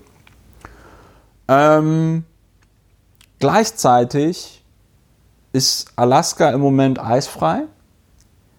In Grönland sind in den letzten Wochen, ist in den letzten Wochen Wasser geschmolzen, das zu einer Erhöhung des globalen Meeresspiegels um 5 mm führt. Ähm, und als kleine Bonusrunde, der Permafrost brennt noch immer. Ja. Ähm, in einer Art und Weise, wie, äh, noch nie, wie das noch nie da gewesen ist. Vor dem Hintergrund ist dieses Interview Carsten Linnemanns, in dem er sagt, wir machen gar nichts bei CO2-Steuer, beziehungsweise eine CO2-Steuer wird es mit der CDU nicht geben, ziemlich, ziemlich grotesk. Aber so ist das wohl. Ja, Ja. Äh, mir fällt dazu auch gar nichts mehr ein, außer dass ich das noch so sage. Ein trauriger. Vielleicht habe ich die Hoffnung, dass wenn irgendwann mal Außerirdische diesen Podcast finden, dass sie sich dann anhören und verstehen, warum diese Zivilisation ein Ende fand. Ähm, ja, es ist, äh, es, mir fehlen da tatsächlich auch die Worte, das noch auf irgendeine Art und Weise zu beschreiben. Äh, ja, mit der man da irgendwie für sich was rausziehen kann. Das nicht, also das was anderes ist als We are royally fucked. Ja, ich weiß nicht, was die da so in den Sinn kommen. Ja, mir kommt in den Sinn, dass es aus äh, umweltpraktischen Gründen, klimakatastrophenpraktischen Gründen notwendig ist, umzudenken, aber und äh, anders zu handeln, aber auch äh, zusätzlich hin, auch hinzukommt, dass es ja auch für die Lebensführung wünschenswert ist, denn es ist ja inzwischen doch also so weit die Gesellschaft in unseren Breiten, also sprich in Deutschland, in Mitteleuropa, so weit vorangeschritten. Die Autos sind immer größer geworden ähm, und also ich habe vielfach, das ist jetzt äh, keine breite Feldstudie, aber wenn ich mich umgucke, stelle ich nicht fest, dass die Leute glücklicher werden und ähm, stelle fest, dass sie tendenziell, jetzt enden wir vielleicht mit Italien, Ja. dass sie da machen sie doch vielfach, äh, nicht nur weil ich der entspannter bin, aber vielfach machen sie doch einen irgendwie fröhlicheren Eindruck. Und es ist mehr Lametta, nein, aber es ist also mehr, jedenfalls lohnt es sich doch auch, abgesehen davon, dass einem, dass einem das sibirische Feuer immer näher kommt, lohnt es sich doch auch ab, unabhängig davon über Lebensinhalte nachzudenken und sich zu überlegen, was außer einem riesen Auto kann ich denn noch ansteuern im Leben? Und da kommt man vielleicht darauf, dass man vielleicht mal wieder was Schönes kochen könnte, was nicht unbedingt ein Stück Fleisch auf dem Grill ist. Und äh, das ist jetzt so die, der Gott der kleinen Dinge, aber ich glaube, dieses Umdenken muss ein ganzheitliches sein. Denn allein mit der Angst, dass, oder mit dem Hinweis darauf, dass einem die Welt um die Ohren fliegt, wenn das jetzt hier noch eine Minute so weitergeht, äh, ist es nicht getan, sondern das ist ein ganzheitlicher Ansatz, bei ja. dem man sich einfach auch neue Ziele suchen muss, ja. weil diese alten Ziele, das ist durch, das ist ja. völlig durch. Ja. Kein Mensch arbeitet mehr, außer den, außer einigen paar wenigen, arbeitet mehr für ein, für ein Riesenauto. Das ist vorbei. Also kein Mensch arbeitet mehr für einen Fernseher, die kriegst du überall hinterhergeschmissen und. Das ist krass, ne? Und ja, das, das ist ein, muss man sich wirklich vorstellen. Also, das, das, Klammer auf, das war, vor, zehn, vor zehn Jahren, nee vor, 20, nee, vor 20 Jahren, also als du die ersten, Anfang der Nullerjahre, so 99, 2000, als so die ersten äh, Flachbildschirme kamen. Das war noch nicht LED, sondern das war Plasma. Da haben die, glaube ich, jetzt muss ich lügen, die haben entweder 10.000 Mark oder 30.000 Mark gekostet. Es gab wahrscheinlich Modelle in äh, beiden Ausführungen, ja. aber es war auf jeden Fall grotesk teuer. Und jetzt kriegst du so einen 4K äh, Ultra HD Bildschirm von Samsung für 400 Ja, also es lohnt sich nicht, äh, sein Leben danach auszurichten, dass man einen großen Fernseher kaufen kann. Das kann man nämlich also auch, wenn man irgendwie äh, praktisch nicht, das kann man auch, wenn man nicht arbeitet. Ja. Ähm, es lohnt sich nicht auf ein, ja, dieser ganze Geltungskonsum äh, wird reduziert. Also ich, man kann keinen mehr damit beeindrucken. Erntet Mit Porsche kannst du keinen mehr beeindrucken. Kopfschütteln, wenn jemand mit so, einer, mit so einer fetten Karre um die Ecke biegt. Ich habe heute das zwei Teslas gesehen. Das ist so ein bisschen wie Rauchen im Grunde genommen. Da gilt es auch nicht mehr als cool und äh, irgendwie freiheitsliebend, wenn du dir äh, eine anzündest. Nee. Ich werde übrigens ab mor morgen ja. jetzt sich zum vierten Mal der Tag, dass ich nicht mehr rauche. Aber das Herzlichen ist am Rande. Glückwunsch. Herzlichen ähm, Glückwunsch. Nein, aber um das nochmal um noch äh, auf den Punkt zu bringen. Erstens, Kapitalismus ist scheiße. äh, er beantwortet. Nee, er das beantwortet. Jetzt, äh, ich habe es jetzt, mal jetzt mal ein bisschen zugespitzt. Äh, aber ich hoffe nicht böswillig missinterpretiert. Ja, ähm, ich der, mal bei der Redaktion äh, auf eine bei, Korrektur ja, muss gleich drängen. bei EPA an. Nein, Kapitalismus ist deswegen scheiße, weil er keine Fragen beantwortet, die man hat, wenn man als halbwegs blickiger Mensch durch die Gegend läuft. Ja, wenn man dann irgendwann, also klar, das ist vielleicht mit 20 oder 25 stellt man sich das noch aufregend vor, so ein schnelles Auto zu haben oder so. Aber wenn du irgendwie älter wirst und ähm, ein bisschen gesettelter und deine Prioritäten auf anderen Dingen leben, noch nicht mal jetzt irgendwie Kinder oder so, ja, sondern einfach nur was du beschrieben hast, so Qualität, also Quality of Life, ne, Lebensqualität. Äh, dann fehlen an, also da sind Antworten ja, dringend die, die, vonnöten. Genau. Die findet man die auch find, ja. mehr oder weniger. Aber, aber nicht die, mit Geld. Die findet man jenseits, äh, jenseits des äh, VW Touareg. Äh, genau. Nur. Und, und, und, und damit will ich jetzt nicht sagen, dass das, Geld Die Zeiten kommen auch nicht wieder. Die Zeiten kommen nicht wieder, indem man sich selber, bis man den Löffel abgibt, bis man stirbt, sagen kann, ich habe es doch geschafft, ich habe doch Mercedes die Zeiten sind vorbei. Das, das war früher. Das war in den 60er, 70er, wahrscheinlich auch noch 80er Jahren. Da hast du, haben die Leute wahrscheinlich auch noch selber geglaubt, ey geil, ich habe es echt jetzt geschafft, ich habe einen Mercedes mit Autotelefon.